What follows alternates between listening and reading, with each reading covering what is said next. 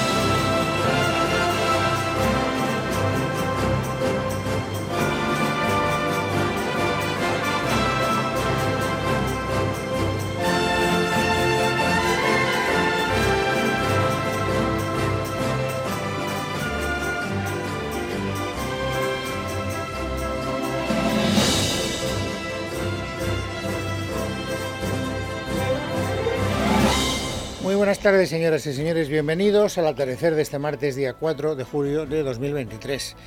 Ustedes ya saben que una de las novedades inéditas que tenemos en esta campaña electoral es que por primera vez un medio de comunicación, el ABC, va a publicar todos los días los trackings que está haciendo la empresa demoscópica GAT3 que preside Siso Michavila, que es una de las empresas que tienen en este momento mejor reputación porque se apuntó un tanto en las elecciones del 28 de abril y cuadró los resultados. Ayer, cuando les comentaba que se habían publicado seis encuestas, les decía que sorprendía mucho que GAT3, la encuestadora del diario ABC, la que preside Michavila, se diferenciara de las demás en dos casos, en dos, en dos asuntos concretos. Primero, eh, era la que mejor trataba al Partido Popular, le daba una cosecha que estaba por encima de los 150 escaños, por lo tanto, reflejaba un nulo desgaste después de todos los rifirrafes que ha mantenido el Partido Popular con Vox y en segundo lugar era también la encuesta que valoraba eh, con eh, menos intensidad el, el, estado de salud de Vox, ¿no? es decir, es la que le daba menos escaños de las seis que se publicaron. Bueno, pues hoy Fiel a su palabra, lo que hace el diario ABC es que publica el tracking de hoy. Cómo se han movido las posiciones de ayer a hoy. Y la verdad es que sorprende que el Partido Popular eh, siga subiendo, ha subido dos décimas en un día, lo cual le sitúa en 154 escaños, y el Partido Socialista baja dos décimas, pasa del 28,4 al 28,2 y se queda en 106 escaños. Esto quiere decir que si fuera verdad, esta medición fuera correcta, el Partido Popular sacaría 48 escaños de diferencia al Partido Socialista, que sería la segunda fuerza más votada. Y por lo que respecta a Vox, que nos interesa mucho, porque ya saben ustedes que aquí mayorías absolutas no va a haber y por lo tanto el Partido Popular va a tener que mirar a Vox a ver si hay o no hay posibilidad de acuerdo. Vox se mantiene exactamente igual que ayer, no se mueve ni siquiera una décima, tenía el 11,5 y sigue el 11,5. Lo que pasa es que ahora se cierra la horquilla y ya lo que hace las tres es que le atribuye sin eh, discusión el número de 27 escaños. La única encuestadora que le da a Vox al Partido Vasco menos de 30. Bueno, este es el cuadro de situación. ¿Y por qué se lo cuento? Pues porque en este ambiente bastante triunfalista, si estos resultados electorales al final se confirmaran el día de las elecciones, el Partido Popular sería el gran vencedor de esa noche electoral. Otra cosa distinta es que tuviera que llegar a acuerdos con Vox, esto no se lo quita nadie, ¿no? Pero bueno, es evidente que yo creo que en Génova, aunque te digan que no, ellos firmarían en este momento este resultado. Y esto se ha notado en el tono con el que Núñez Fijó, el presidente del partido, hoy ha presentado en sociedad su programa electoral. 365 medidas. Propone grandes acuerdos con el Partido Socialista en materias como vivienda, como educación, como sanidad o como violencia machista. Y luego, por aquello de hacer una receta más eh, personalizada, se compromete a garantizar el equilibrio lingüístico en las comunidades bilingües, se compromete a recuperar los delitos de malversación y de sedición en el Código Penal, se compromete a garantizar la independencia judicial con una reforma de la ley orgánica correspondiente y también a prestigiar las instituciones. Y aquí es donde ha adquirido el primer compromiso concreto. Las instituciones son de todos y tenemos que volver a prestigiarlas. Y lo haré. Para que se me entienda, no habrá un Tezanos en mi gobierno y su cese será el primero en el Consejo de Ministros. Bueno, pues ya sabe que ha sido señalado como la primera víctima si hay alternancia de poderes y Feijóo después del 23 de julio se hace con las riendas del gobierno. Naturalmente cuando un medio de comunicación está resumiendo el programa electoral de un partido, sabe, yo desde luego sé, soy plenamente consciente de que estoy en el territorio de la propaganda política, que va a decir un candidato a ganar las elecciones cuando presenta su programa y cuando nos dice qué es lo que hará si él se hace con el control del Boletín Oficial del Estado. Pues solo cosas positivas. Y el señor Núñez Feijóo eh, pues ha adquirido algunos compromisos especialmente, digamos, llamativos, no porque sean nuevos. Yo creo que si repasáramos la hemeroteca, todos los que han estado en trance de hacerse con el poder han dicho cosas parecidas. Pero bueno, es la primera vez que el señor Núñez Fijo tiene la posibilidad de encarnar ese papel, es decir, de candidato favorito a presidir el gobierno. ¿Cómo ejercerá ese gobierno? Escuchen. Las vendetas, el sectarismo y los egos pretendo que se vayan también con el actual presidente y el actual gobierno. Así que quiere cambiar de estilo. Esto cuadra mucho con una cosa que está repitiendo hasta la saciedad cada vez que le hacen una entrevista en esta larga precampaña. Y es yo no soy Sánchez. Yo no soy igual que Sánchez. Por lo tanto, tengo que diferenciarme también a la hora de ejercer el poder con Pedro Sánchez. Pero claro, el poder no se alcanza, o sea, el poder se puede alcanzar de dos maneras, como ustedes saben muy bien. O bien porque uno alcanza la mayoría absoluta, en cuyo caso se acabó la historia, o bien porque sin alcanzar la mayoría absoluta tenga que llegar a acuerdos con otras fuerzas, acuerdos para que se abstengan o acuerdos para que apoyen la investidura. Y todo parece indicar, salvo que cambie mucho el percal, que no parece de aquí al día 23 de julio, porque quedan 19 días para la fecha electoral, que esta va a ser la circunstancia que nos toque vivir el día 23, es decir, habrá que llegar a acuerdos. Y el eh, señor Fijo tiene una idea muy clara, y es, hombre, a mí no me gustaría llegar a acuerdos con Vox, esto ya lo he dicho muchas veces, me gustaría no tener que recurrir a esa especie de, en fin, de, comodín de la baraja y por lo tanto le pido al Partido Socialista que se abstenga. Lo ha dicho hoy de esta forma. Sánchez es el primer presidente que aspira a serlo perdiendo y debe ser el último. En lo que a mí dependa, así será. Si gano las elecciones, llamaré al líder del Partido Socialista Obrero Español, sea quien sea, para que me deje gobernar. Y si no lo hace, llamaré a todos y cada uno de sus varones para que le convenzan. Les puedo asegurar que tiene algunos sensatos, aunque ya quedan pocos. Bueno, eh, yo me apuesto con el señor Feijóo pincho de tortilla de cañas y él tiene bien aceptarme la apuesta a que ninguno de los varones que respondan a su llamada, si es que hay alguno que se pone al teléfono, que vaya a tratar de convencer al señor Sánchez de que se abstenga. Si lo hace, lo hará por convencimiento personal, no porque Feijóo se lo pida en esa llamada telefónica. En todo caso, da igual porque todo el mundo sabe que Sánchez es una persona tozuda y por lo tanto, mm, eh, aunque iba a decir no cambia de opinión, cosa que es mentira, cambia mucho de opinión porque él mismo lo reconoce, no miente, cambia de opinión. Luego veremos cómo hoy lo ha vuelto a decir en la entrevista en Telecinco, pero bueno, es una persona tozuda, es una persona que cuando tiene una idea es muy difícil apearle de esa idea, es muy difícil, aunque hay otros que lo han conseguido. Y una de las ideas fijas que tiene el señor Sánchez es que en ningún caso se va a abstener. Aunque gane fijo, no se va a abstener va a hacer lo mismo, nos ha dicho hoy en la entrevista con Ana Rosa Quintana en Telecinco, que ha hecho el Partido Popular en situaciones equivalentes. Yo pedí en el año 2019, y repetí las elecciones en noviembre de 2019, pedí el gobernar en solitario. Pedí que se eh, permitiera a la lista más votada eh, poder gobernar. El Partido Popular votó en contra, sistemáticamente. Cada vez que el Partido Popular ha necesitado al Partido Socialista abstenerse, en una de las ocasiones, lo hizo el Partido Socialista, en contra de mi criterio, pero lo hizo. En 2019, en dos ocasiones, el Partido Popular votó en contra. Y como el Partido Popular ha votado en contra, pues que no me pida a mí que haga una cosa distinta a la que ha hecho el propio Partido Popular. Por lo tanto, si descartamos la abstención, efectivamente tiene razón el señor Sánchez. Hoy lo ha dejado muy claro en esa entrevista en Telecinco. Solo hay dos opciones si el Partido Popular empezó la legislatura pactando con Ciudadanos, hoy claramente, ayer mismo se lo dijo el señor Feijó aquí en Plato, pues si necesita al partido de Abascal, pues por supuesto que meterá a Abascal en el gobierno. Por tanto, aquí hay dos opciones, o un gobierno progresista o un gobierno, a mi juicio, ultraderechista. Bueno, los adjetivos los pone él. Lo de ultraderechista lo ha dicho el señor Fijo. Son interesantes, eh, el señor eh, Sánchez, perdón. Es muy interesante esta declaración porque si ustedes eh, se dan cuenta, él parte de un presupuesto.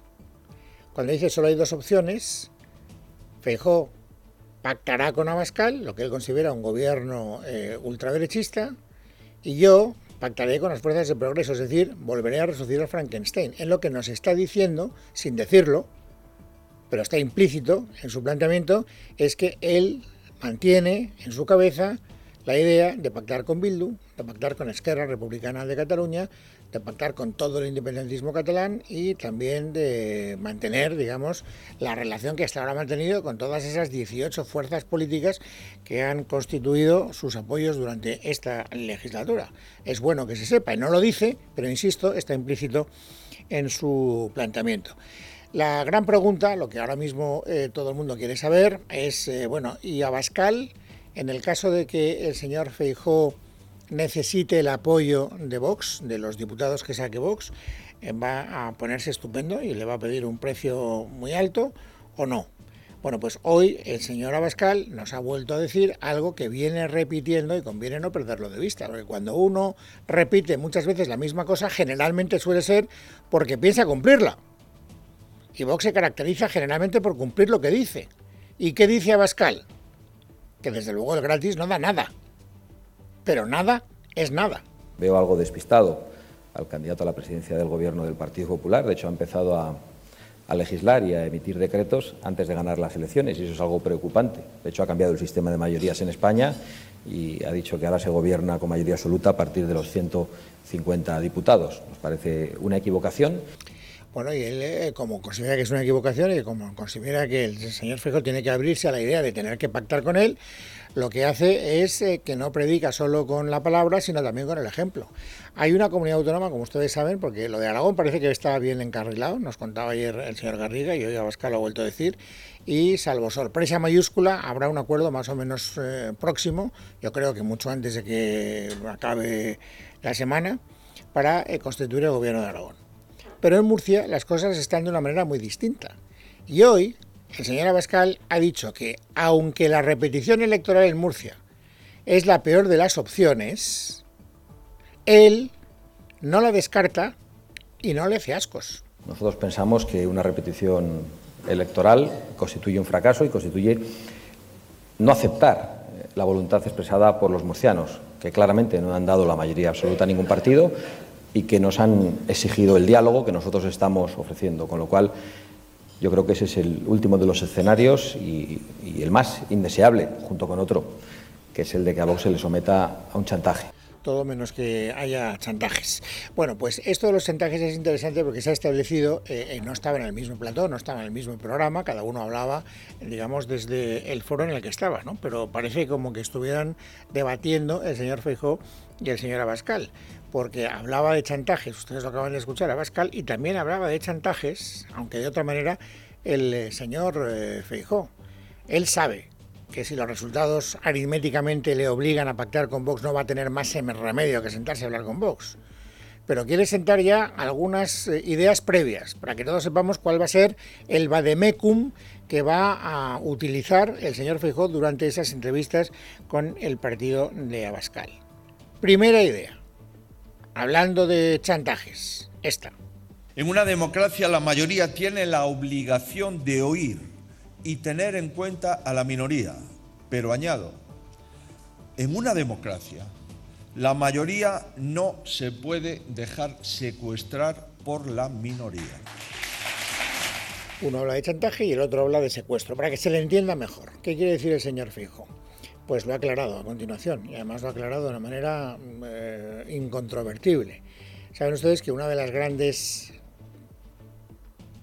demandas que se le ha hecho al señor Sánchez durante esta legislatura es, hombre, cuando ha habido tantas desavenencias entre los miembros de Podemos y los miembros del PSOE, el presidente del gobierno debería haber podido ejercer una facultad que la Constitución le otorga, que es la de destituir a un ministro y sin embargo usted no ha destituido a ninguno de los ministros de Podemos que ha estado poniendo chinitas en las ruedas o mm, palos en las ruedas del gobierno. Bueno, pues hoy el señor Feijóo se ha comprometido solemnemente a no hacer lo mismo con ministros que tuvieran que sentarse en la mesa que él presida y que no fueran de su partido. Que nadie cuente conmigo para mantener en sus puestos a quienes cometan aberraciones como la ley del sí es sí. Y por supuesto que nadie cuente conmigo para nombrar en ningún sitio a españoles contrarios a la Unión Europea, a la OTAN, al apoyo a Ucrania o a la misma defensa de la soberanía nacional que recae en todos los españoles. Una vez más, como ustedes ven, la vuelta a la misma idea. Yo no soy Sánchez, yo no gobierno como Sánchez, yo no haré las cosas que ha hecho, eh, que ha hecho Sánchez. Seré un eh, gobierno infinitamente más limpio, más neutral. Algo que naturalmente la izquierda no le compran. Hoy ha hablado Yolanda Díaz del señor Fijó. ¿Y qué es lo que ha dicho Yolanda Díaz de Fijó? Pues esto. Lo que está haciendo el señor Feijóo bueno, eh, es muy impropio de un demócrata. Lo que estamos viendo es que el señor Feijóo, la única aportación que le ha hecho a nuestro país es meter a los ultras en sus gobiernos. Bueno, una y otra vez la misma cantinela. Hoy, en la entrevista con eh, Ana Rosa Quintana, Pedro Sánchez ha querido también sumarse a esa especie de linchamiento verbal contra el eh, señor Feijóo. Y una de las cosas que ha dicho Sánchez de Feijóo es que generalmente es una persona que falta el respeto a sus adversarios. Escuche. Pero yo soy una persona educada, respetuosa. Yo siempre recuerdo, hay gente que me dice, eh, Pedro, es que pareces un poco frío. No, digo, yo es que yo soy presidente del gobierno. Y como presidente del gobierno yo no puedo entrar en, algunos, en algunas dinámicas, en algunos insultos. El escuchar al líder de la oposición decir aquí, ayer, este personaje, refiriéndose al presidente del gobierno de España y a mí, a mí me parece que es una falta de respeto. Bien, no entraremos en el juego de ver quién le falta el respeto más a quién cada vez que hay unas declaraciones eh, políticas. Eh, Insisto, no entraremos en ese juego por mucho que tenga la tentación ahora de dejarme llevar por lo que me apetece. Hay algunas eh, cosas interesantes también en la, la entrevista que le he hecho Ana Rosa Quintana, al presidente del gobierno. Esto yo lo comentaba antes en voz alta. Esto de las entrevistas continuadas diarias al presidente del gobierno se ha convertido en un ejercicio de alto riesgo para los entrevistadores. Porque Sánchez se ha ajustado a un formulario y siempre repite las mismas cosas. Y por lo tanto, aquí de lo que se trata no es de medir las respuestas de Sánchez, que ya conocemos de antemano, porque las conocemos todas de antemano, sino medir el grado de agresividad, el grado de no complacencia, el grado de, en fin, de eh, belicosidad periodística de los entrevistadores, lo cual me parece una absoluta necedad. Hoy Ana Rosa Quintana por lo menos apunta un tanto, que no es poco, ¿eh? Y es que ha sido capaz de sacarle una declaración que no le habían sacado los otros entrevistadores porque ha sacado a colación el asunto de Marruecos, que no había salido a relucir, y ahí es donde tenemos una de las perlas del día. ¿Qué ha dicho Sánchez de su cambio de política con respecto a Marruecos? No se lo imaginarán fácilmente. Lo que ha dicho es que no ha habido cambio de política. Yo niego la mayor. Desde José Luis Rodríguez Zapatero, pasando por Mariano Rajoy como presidente del gobierno y ahora mismo yo como presidente del gobierno de España, hemos tenido la misma posición sobre el Sáhara Occidental y Marruecos. Bueno, luego tendremos la oportunidad de ver si esto se sostiene o no se sostiene. Esto o es una mentira o es eh, opinable. Lo que no es es un cambio de opinión. Aquí no hay cambio de opinión. O sea, si usted, usted podría haber dicho, bueno, yo he cambiado de opinión, no he mentido, ahora con Marruecos mantengo una posición distinta, pues porque nos interesa llevarnos bien con nuestros vecinos, porque había que controlar el flujo de inmigrantes que llegaban por el estrecho, por lo que usted quiera. No, no, usted no ha dicho que haya cambiado de opinión, usted ha dicho lo contrario. Usted ha dicho que no ha cambiado de opinión, que su opinión sigue siendo la misma, que además es la misma que sus antecesores, que no ha habido cambio de política en Marruecos. Es muy arriesgado lo que ha dicho el eh, señor Sánchez. Insisto en que luego lo analizaremos. Saben que una de las cosas que se habían especulado, con las que se había especulado mucho, hablando del cambio de opinión, del cambio de política de España con respecto a Marruecos, es que en el móvil en el teléfono móvil del presidente del gobierno había datos que los que, que los que espiaron su teléfono a través del programa Pegasus, presumiblemente el propio Marruecos le había detectado y por lo tanto estaba siendo víctima de un chantaje. Hoy Ana Rosa le ha preguntado por el contenido del móvil. ¿Es verdad que tenía usted cosas comprometedoras en el móvil que le obligó a cambiar de política con Marruecos? Respuesta de Sánchez. Aquí el señor Feijó ayer deslizó, bueno, vamos a saber, no sabemos exactamente qué hay en el móvil del señor Sánchez. En el pasado, si hubo un presidente del gobierno que salió en los medios de comunicación SMS de apoyo a un corrupto como fue Bárcenas. El problema es que hoy no tienen nada contra mí. ¿Sabe por qué? Porque yo soy un político limpio. No soy perfecto, pero soy limpio. Y esto es lo que ha llevado a muchos medios de comunicación eh, a titular por esta línea. De las declaraciones del señor Sánchez, lo que más se ha repetido en los titulares que yo he leído es precisamente eso. Es que se considera un político limpio. Lo importante es que así lo entiendan las personas que tienen que depositar su papeleta el día 23 de julio en las urnas. Bueno, en todo caso, como ven ustedes, una jornada más de pre-campaña electoral, muy parecida a la de ayer y me temo que muy parecida a la de mañana. Hoy, si abandonamos este flanco informativo, nos encontramos con una, con una, vamos, con una novedad. Una novedad, eh, todos los meses actualizamos los datos del empleo, del paro, como ustedes vean. El desempleo ha descendido en 50.300 personas en el último mes y ya se sitúa en eh, una cifra que sigue siendo abultadísima, 2,7 millones de parados, pero es una cifra más baja que en meses anteriores. Y eso es lo que ha llevado a Yolanda Díaz y a Isabel Rodríguez, es decir, a Sumar y a Podemos, a rivalizar a ver quién se tiene que colgar la medalla, no se lo pierdan. Escuchen con atención, y llamamos atención sobre todo en las últimas palabras de, de, la frase, de las consideraciones que va a hacer ahora Yolanda Díaz para que vean dónde está el truco. Queda mucho por hacer, pero hoy los datos son muy positivos. Baja el paro, crece el empleo y además crece el empleo de calidad. Si me permite, creo que nos decían que el paro en España ¿no? era como una especie de maldición divina ¿no? y estamos demostrando que se puede actuar sobre él y el reto de país que tenemos ahora mismo, y ahí estamos desde Sumar, es eh, bueno, converger con las medias de la tasa de paro europea. Ahí estamos los de Sumar si convergemos en las tasas de paro de los países de la Unión Europea será gracias al esfuerzo de sumar. Esto es lo que a mí me llama poderosamente la atención, porque el eh, gobierno es un gobierno mayoritariamente socialista y eso es lo que ha querido poner en valor la ministra portavoz del gobierno, Isabel Rodríguez que ha valorado muy positivamente estos datos, pero dejando muy claro que esa mejoría procede del esfuerzo del gobierno que preside Sánchez.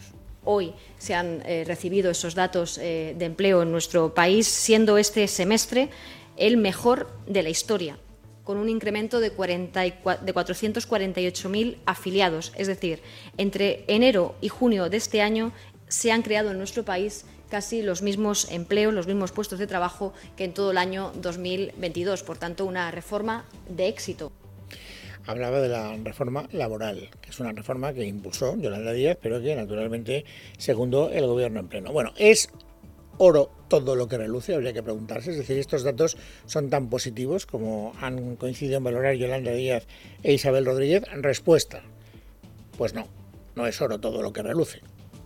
Noelia Bautista.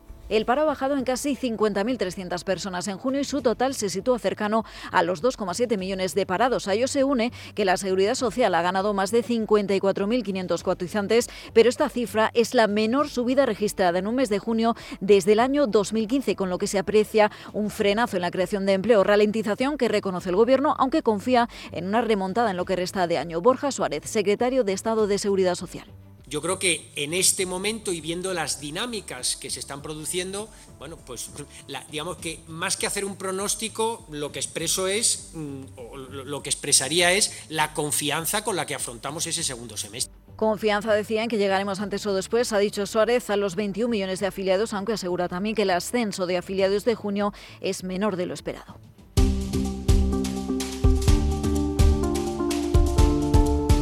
Martes 4 de julio de 2023. Vamos amigos ahora a completar el paisaje informativo sobresaliente de este día. Carmen Arreaza, bienvenida, buenas tardes. ¿Qué tal Luis? Buenas tardes. Las mascarillas dejarán de ser obligatorias en farmacias, hospitales, residencias y otros centros sanitarios al declarar el Gobierno el fin de la emergencia sanitaria por la pandemia de coronavirus. Es la última de las medidas de carácter general para evitar contagios de COVID y que ha aprobado hoy el Consejo de Ministros, como ha comunicado el ministro de Sanidad, José Miñones. Hoy, en el Consejo de Ministros del día 3 3 de julio, pues hemos acordado tres años después del comienzo de la pandemia, pues el fin de la crisis sanitaria ocasionada por la COVID-19, así como también hemos dado acuerdo para que además decaigan todas las medidas extraordinarias que hubieran sido acordadas ligadas a esta crisis sanitaria y con especial atención, como era así también muy esperado, la obligatoriedad de la mascarilla allí donde se mantenía dicha obligatoriedad en los espacios correspondientes.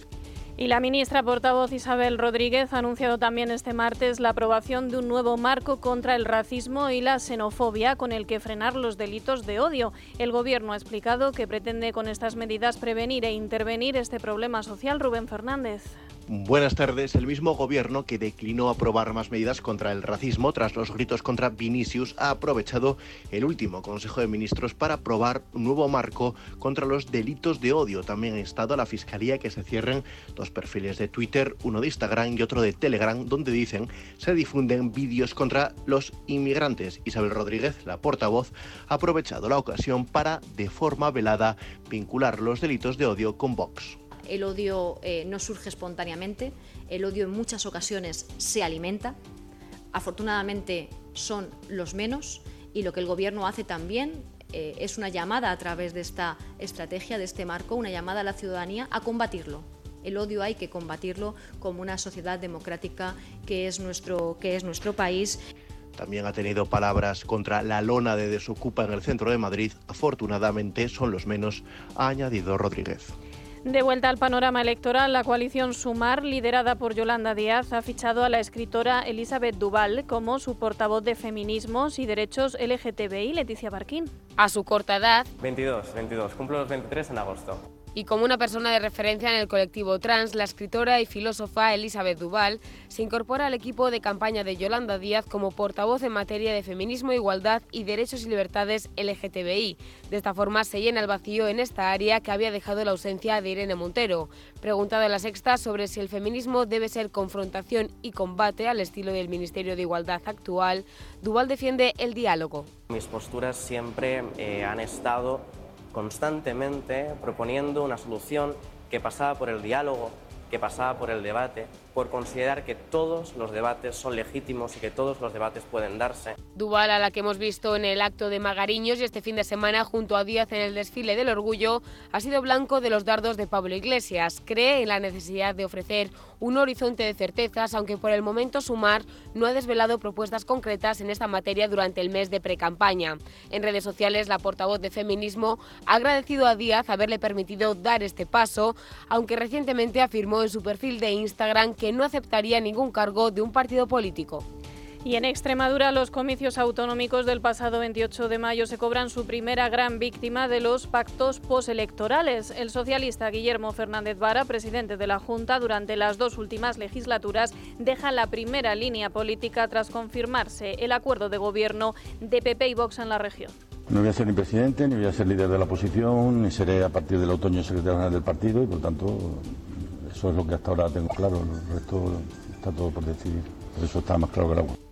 De hecho, el intento de investidura de Fernández Vara, que tenía que iniciarse mañana miércoles, decae y la presidencia de la Asamblea extremeña prevé la investidura de la popular María Guardiola para el 13 y el 14 de julio. Mar Escobar, buenas tardes. ¿Qué tal? Buenas tardes. La presidenta de la Asamblea de Extremadura, Blanca Martín, ha dado a conocer que elevará la propuesta a la mesa y a la Junta de Portavoces que el pleno de investidura de María Guardiola como candidata a ser investida presidenta de la Junta de Extremadura sea los días 13 y 14 de julio, al presentar la popular esta misma mañana su candidatura formal. Escuchamos a Guardiola. Nosotros lo que estamos deseando es ponernos a trabajar porque a esas urgencias que tienen nuestros vecinos se le suma la política de brazos caídos de la Junta de Extremadura que está confundiendo lo que es un gobierno en funciones con un gobierno de vacaciones. En estas reuniones el presidente de la Junta en funciones y secretario general del PSOE de Extremadura, Guillermo Fernández Vara, ha solicitado formalmente además la retirada de su candidatura y trasladaba a los medios de comunicación su intención de abandonar la primera fila de la política regional. Recordarles que el calendario para la investidura ha tenido que ser modificado tras la firma del acuerdo para la gobernabilidad de la región de la popular María Guardiola con el dirigente de Vox Ángel Pelayo Gordillo.